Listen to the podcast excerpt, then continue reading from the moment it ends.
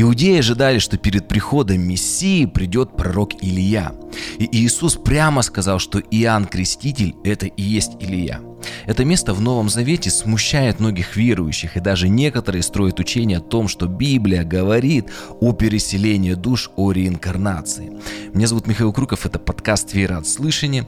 Мы сегодня разберем подробно эту тему. Напомню, что мы продолжаем разбор Евангелия от Матфея. Сегодня у нас третья глава, девятый выпуск. А, прочитаем четвертый стих. Сам же Иоанн Креститель имел одежду из верблюжьего волоса и пояс кожаный на чреслах своих, а пищу его были акриды и дикий мед. Это у нас целый цикл, разбор Евангелия от Матфея. Э, есть отдельный плейлист, если вдруг вы не знали, можете от начала прослушать, если вы что-то пропустили. Итак, вот мы с вами э, находимся сегодня в четвертом стихе. А почему евангелист Матфей уделяет такое внимание внешнему облику и образу жизни пророка Иоанна Крестителя? Все дело в том, что его стиль одежды и образ жизни напоминал пророка Илию, который также носил одежду из ворсистой ткани и носил кожаный пояс. Об этом написано в 4 книге царств в первой главе. Напомню, что Матфей пишет свое Евангелие в первую очередь для иудеев, это были первые адресаты, а они ожидали прихода Илии, потому что так было обещано именно прихода Илии э, перед Мессией. Э, об этом сказано в книге пророка Малахи 3.1. «Вот я, — говорит Господь, посылая ангела, ну, моего посланника, и он приготовит путь передо мной». То есть перед тем, как придет Христос, как раз-таки этот вот посланник подготовит. И Малахия 4.5 написано, «Вот я, — говорит Господь, — пошлю к вам Илию, пророка, перед наступлением дня Господня». И более того, сам Иисус подтверждает, все эти пророчества, э, Матфея 11 глава 7 стиха. Когда же они пошли, Иисус начал говорить народу об Иоанне Крестителе, 10 стих. И он говорит, он тот, о котором написано. Вот как раз книга пророка Малахи. Иисус говорит, что Иоанн Креститель это тот, о котором написано. Вот я посылаю ангела моего перед лицом твоим, который приготовит путь твой пред тобою. И 14 стих. И если хотите принять, он есть Илья, которому должно прийти. На основании эти, э, вот этих вот мест некоторые люди делают вывод, что Библия говорит о реинкарнации или по-другому о переселении душ. То есть, что душа Илии переселилась в тело Иоанна Крестителя. Вот прочитаем еще вот одно место, это Матфея 17 глава с 10 стиха. «И спросили Иисуса ученики его, как же книжники говорят, что Илии над, ну, уже пришло время прийти прежде?» Иисус сказал им в ответ, «Правда, Илия должен был прийти и устроить все, но говорю, Илья уже пришел и не узнали его, а поступили с ним, как хотели. Так и Сын Человеческий пострадает от них. Эти места могут смутить некоторых верующих о том, что человеку Бог даровал только одну жизнь. Давайте более подробно рассмотрим эту тему. Во-первых, а, посмотрим на пророка Илью, а точнее на конец его жизни, потому что его жизненный путь закончился немного необычно. Четвертая книга царств, вторая глава, 11 стих когда они шли, это вот Елисей, его вот преемник вместе с пророком Ильей, дорогу разговаривали, вдруг неожиданно явилась колесница огненная и кони огненные, и разлучили их обоих, и понес Илья в вихре на небо. Кстати, вспоминаем, что всего лишь два человека в Ветхом Завете не умерли естественной смертью. Это Енах и пророк Илья – и возникает вопрос, а что это за огненная колесница и кони огненные, и куда они его понесли? Если мы обратимся к ангелологии, то традиционно ангельский мир делят на 9 таких вот представителей. Сколько на самом деле мы не знаем, это сокрыто, но в Библии э, одни из и вот известных видов или чинов еще называют – а, вообще, кстати говоря, ангелов очень много в Библии написано, что тьма тем, то есть там миллиарды ангелов, и даже многие говорят, что вот это вот, все эти места говорят о том, что ангелов даже больше, чем самих людей. Ну, это уже отдельная тема. И вот одни из таких вот представителей или чинов ангелов а, называются херувимы и серафимы. Вот только вот про два про два вида расскажу. Вот смотрите, серафимы в переводе с иврита означает огненный или э, пылающий. Сказано, что Бог сделал своими служителями ангелов огонь пылающий, Псалом 103, 3-4 стихи. О, сери... Э, о херувимах сказано следующее, например, Псалом 17, 17-11 стих, что Господь воссел на херувимов и полетел. Также неоднократно в книге царств э, написано, например, 1 царств 4.4, э, принесли оттуда ковчег завета, на котором было изображено, а ведь Господь так повелел сделать такое изображение, что было изображено? Ковчег завета Господа Саваофа, Э, сидящего на херувимах. Также они э, названы колесницами Божьими, например, 67-й Псалом, 18 стих. Также можем вспомнить видение Иезекииля, э, четыре животных и колеса, напоминает вид, вид коней с колесницами. Также вот таким же образом ангелы представлены в видении Захарии 1.8.6.1, Откровение 6.2, ну и, и так далее. Поэтому многие комментаторы называют их колесницами. И как итог, итог можем сказать, что Илью забрали ангелы – Елисей смог описать это вот такое вот духовное видение, как вот огненную а, колесницу – но вот вопрос, а куда эта небесная колесница или эти ангелы перенесли Илью? Существует две вот такие вот точки э, зрения. Э, первое это то, что Илья, а также Енах, про которого да, мы говорили, два человека, которые не умерли своей смертью в Ветхом Завете. Так вот, предполагается, что они перескочили через ров смерти, через смерть, э, в который попадали все остальные представители рода людского и перенесены были сразу вот в Шиол на луна Авраама, то есть это вот место в аду, где ветхозаветные праведники ожидали прихода Христа. Интересная версия, потому что она немножко нам показывает вообще э, э, что происходило с людьми после смерти в Ветхом Завете. Если вы помните, то после распятия Иисус Христос, написано в послании Петра, он сошел в ад, но именно конкретно куда? На лона Авраама, чтобы забрать ожидавших его праведников Ветхого Завета, потому что и все жившие в Ветхом Завете, они э, шли в ад, но именно на лона Авраама, там, где ожидали э, милости Божией, которая была явлена на кресте. Об этом, кстати, у меня есть отдельный выпуск «Праведность Иосифа», вообще, что такое праведность Ветхого Завета. И если вы помните, после этого Библия говорит, что было воскресение Иисуса Христа, и также многие праведники ветхозаветные воскресли. И когда Иисус, кстати говоря, куда они делись, тоже также немного скажу, что написано, что Иисус, когда возносился в облаке, есть одно из толкований, что облако это как раз вот вместе с этими ветхозаветными праведниками вознесся, потому что вознесение было на праздник первого снопа, и как бы он символизировал то, что вот первый сноп, вот первые воскресшие, вот как раз вот э, вознеслись вместе с Иисусом. Ну, это вот отдельная тема, просто так вот немножко пару слов о ней сказал.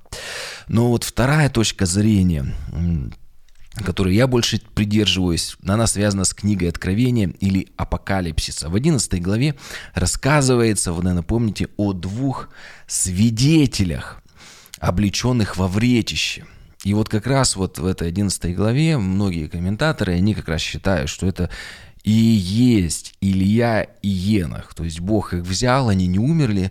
Почему? Потому что у них была определенная миссия. Э, помните, Филипп, переносился, была такая телепортация, точно так же и эти, видимо, пророки тоже телепортировались, но не только а, в пространстве, но, видимо, и во времени, потому что Бог, Он вообще вне времени существует, Он создал этот мир, Он создал время, для Него это нет ничего невозможного. И там рассказано о двух свидетелях, облеченных во вретище. Эти два пророка в течение 1260 дней, их служение длилось, и интересно, что написано, что они проповедовали с разными чудесами и знамениями, знаниями. И вот смотрите, Откровение 11.6 э, говорит, что они имеют власть затворить небо, чтобы не шел дождь на землю. Очень-очень похоже как раз вот то, что уже делал пророк Илья еще во время своего ветхозаветного служения. Но по прошествию 1260 дней их убьет зверь из бездны. Так написано. И все люди земли это увидят, и по этому случаю будут дарить подарки друг другу. А это, кстати говоря, возможно только в наше время, век интернета, чтобы люди за три дня во всем мире узнали об этом, возрадовались, подарки подарили. Но после трех дней они воскреснут, и будет там великое землетрясение, и Бог заберет их в облаке на небеса. Вот, получается, что вот, вот это вот второе пророчество в Малахии, а, получается, что по нему Илья еще не приходил. И вот как вот в нашей голове все это уместить? Давайте, смотрите, разбираться, потому что это очень интересная тема. Один сегодня стих с вами разбираем. Я думаю, что многие вещи станут понятным благодаря этому. Смотрите, если мы, вот такое классическое толкование, придерживаемся, что Илья, Енах или Енох, а, они придут во время второго пришествия Иисуса Христа, то все становится понятно, что в Малахия 3.1, где написано «Вот я посылаю ангела или посланника моего, и он приготовит путь передо мной», а это говорится об Иоанне Крестителе. А второе пророчество Малахии 4.5 «Вот я пошлю к вам Илью, пророка, перед наступлением Дня Господня, великого и страшного». То здесь ну, не может говориться об Иоанне Крестителе, так как он не э, собирался предрекать конец мира или падение Римской империи. Это э, место относится к последнему времени. И поэтому на вопрос Иоанна 1.21, когда спросили Иоанна Крестителя, «Ты Илья?» Он и сказал, «Нет, я не Илья, я не являюсь Ильей». Иоанн Креститель э, не был последним пророком, возвещающим наступление последних дней. Поэтому Иоанн и ответил «нет». Он пришел для того, чтобы возвестить приход Мессии, как вот написано, приготовить ему путь, причем перед первым его пришествием, а перед вторым пришествием уже будет пророк Илья. Но иудеи понимали, вот так вот сложилось э, эти вот пророчества именно так, что Илья как раз должен прийти перед приходом Мессии, подготовить путь. Э, и как-то вот у них не было понимания. Первое, второе пришествие, потому что много еще было так вот сокрыто для них. И они не могли принять Мессию, перед которым не проповедовал бы Илья. Но возникает вопрос, почему Иисус Христос не разубеждает их, не поясняет им это все, но говорит об Иоанне Крестителе, что он и есть Илья. Почему Иисус Христос не объяснил им, что это два разных пророчества о двух разных людях, относятся к двум разным временам.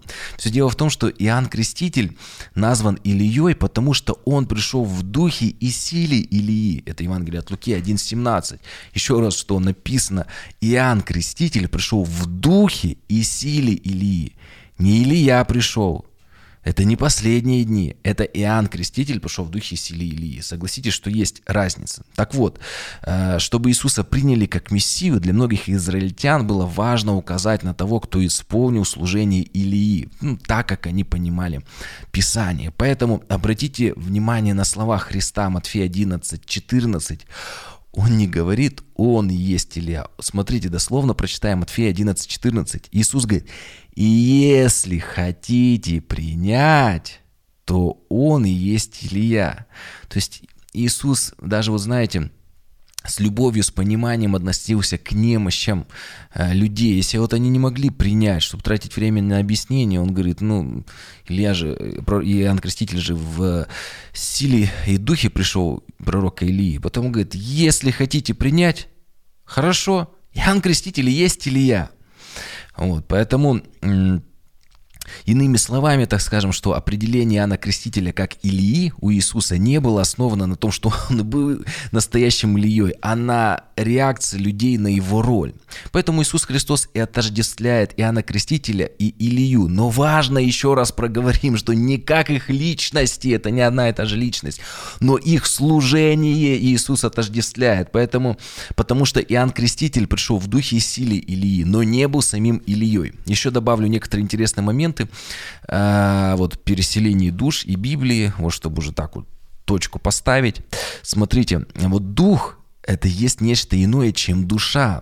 О духе Илии Писание говорит еще в 4 книге царств, во второй э, там, э, главе, например, 15 стихе.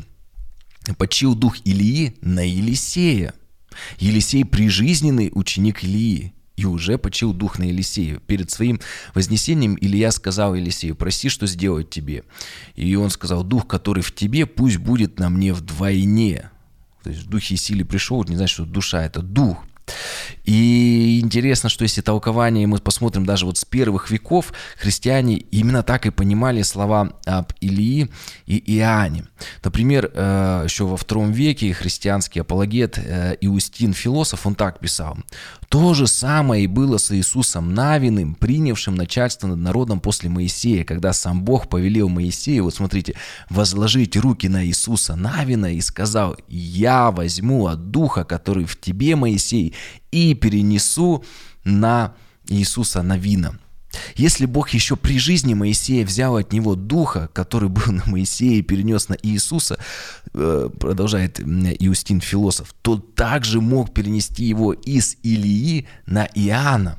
Получается, что Бог э, взял, подобно вот ситуации с Моисеем, вот взял от духа Ильи и перенес на Иоанна Крестителя. И поэтому написано, что Иоанн Креститель служил в духе и силе Илии. Надеюсь, что с, э, нам с вами удалось вот разобрать эту непростую, но важную тему, потому что из этого часто путаница происходит. Я вот постарался разложить все по полочкам. Ну и заканчиваю эту тему по поводу переселения душ, инкарнации. Важно помнить, как, что написано в послании евреям в 9 главе 27 стихе. Там написано, и как человекам положено однажды один раз умереть, а потом суд. Только одни приходят на суд Христов, вторые, вторые на страшный суд. Вы знаете, будет два суда. Один суд осуждения, второй суд на котором уже будут разные награды Иисуса есть. То есть, когда написано, верующий на суд не приходит на страшный суд, но он приходит на суд Христов, и каждый уже получит свою награду. Кто-то, как написано, как бы из огня спасется, как один проповедник сказал, без штанов придет на небеса. Но самое главное, чтобы прийти на небеса прийти получить спасение. Ну, там какая-то разная будет награда, в зависимости от того, как мы прожили. По этому поводу, по аналогии, говорят, что, возможно, и в аду будет разное. Уже, точнее, не в аду, а уже в гене огненный, потому что ад, он временен, это как камера предварительного заключения. А люди придут после него тоже так же воскреснуть неправедные, придут на этот суд, и потом отправятся уже в гиену огненную, куда, кстати, и ад, и сатана все туда отправятся. Вот, поэтому написано, что человеком положено однажды умереть, попасть в ад. Ад – это камера предварительного заключения, ну или на небеса. И после этого все воскреснут. Есть воскресение неправедных, есть воскресение праведных. Одни попадают на суд, страшный суд, вторые на суд Христов. Поэтому дай Бог, чтобы мы все с вами оказались на суде Христовым. А, поэтому Бог в своем слове конкретно говорит, что каждому человеку дается только одна жизнь. Кстати, Илья и Енах не исключение, ведь в итоге, как я кратко вам сказал, они умерли, их зверь и убил. А, поэтому каждому однажды положено умереть. Даже Иисус Христос умер. Это было его проявление его смирением. Он стал как человек, он всю жизнь про, прошел как человек, провел, и он умер, как и мы, а, чтобы дать нам жизнь. В этом был смысл в смерти Иисуса Христа. Потому что когда он воскрес, то и мы точно так же с Ним воскреснем благодаря Его смерти и воскресению. Сегодня многие люди верят в реинкарнацию, в переселение душ. Эта вера может обнадежить человека. Э, знаете, вот что в этой жизни многое не получается, ну и ладно, так проживу, зачем к чему-то стремиться. Вот в следующей жизни обязательно исправлюсь напоминает, вот, знаете, жизнь, начну там с понедельника жить, ходить в спортзал и так далее. Такое вот легкомысленное отношение к вечности ничего хорошего не даст. Особенно, знаете, у представителей такой точки зрения есть такое очень жестокое учение в вопросе о страданиях. Так, например, они говорят, что вот если рождается инвалид ребенок или в каких-то вот бедных, социально неблагополучных семьях, они говорят, ну все ясно, в прошлой жизни он был, видимо, большим грешником, а теперь э, вот он грешил, многих людей притеснял, обижал, а теперь вот побудь в их шкуре, может быть, кого-то ты сделал инвалидом, убил, вот сейчас вот сам таким вот родился. Или ты там кого-то грабил, а, а вот сейчас вот в бедной семье, в неблагополучной родился. Или убил какого-то человека, родителя, вот теперь у тебя у самого, ты в, не, в неполной семье родился. Но это очень жестокие рассуждения, типа, вот знаете, они сами виноваты. И люди по сути, верующие в реинкарнацию, в переселение душ, они, знаете, вот, вот эти вот, вот эта такая вот вера, она лишает людей чувства милосердия. Потому что когда ты понимаешь, ну, сами виноваты. Но Иисус Христос, Он настаивает на том, что мы не должны жить на перспективу. Мы должны жить этим сегодняшним днем. Иисус Христос говорит, Евангелие от Матфея 6.34, прочитаю современный перевод, «Не заботьтесь о завтрашнем дне, ибо завтрашний день принесет с собой свои заботы. Каждый день полон своих забот. Сегодня нам нужно решать эти проблемы, не нужно откладывать на завтра. Если мы будем жить на перспективу, что через неделю или месяц, а вы знаете, оставлю грех, или начну читать Библию, молиться, в церковь ходить, а мы не знаем, есть ли у нас завтра, И Иисус Христос говорит, что мы должны жить тем днем, в котором мы существуем здесь и сейчас. Это и есть христианство. Задумайтесь, есть только настоящее, и этим настоящим нам нужно жить. Есть люди, которые живут прошлым, но прошлое уже прошло, его нет. Есть люди, которые живут будущим, знаете, все на перспективу, но будущее необозримое, и вообще человек не знает, а есть ли у него будущее. У нас с вами есть только здесь и сейчас. Поэтому я призываю вас, давайте сегодня и сейчас будем быть э, христианами на все сто. Сегодня и сейчас время благоприятное. Сегодня и сейчас время спасения. Обратитесь к Богу. Он обязательно помилует вас. Это подкаст «Вера слышания». Обязательно подписывайтесь, оставляйте комментарии, ставьте лайки. Все это помогает подкасту попадать в рекомендуемые. Также можете поддержать подкаст на э, сайте podcastmk.com и в описании к этому видео указаны способы пожертвований. В следующем выпуске мы продолжим разбирать третью главу благословений.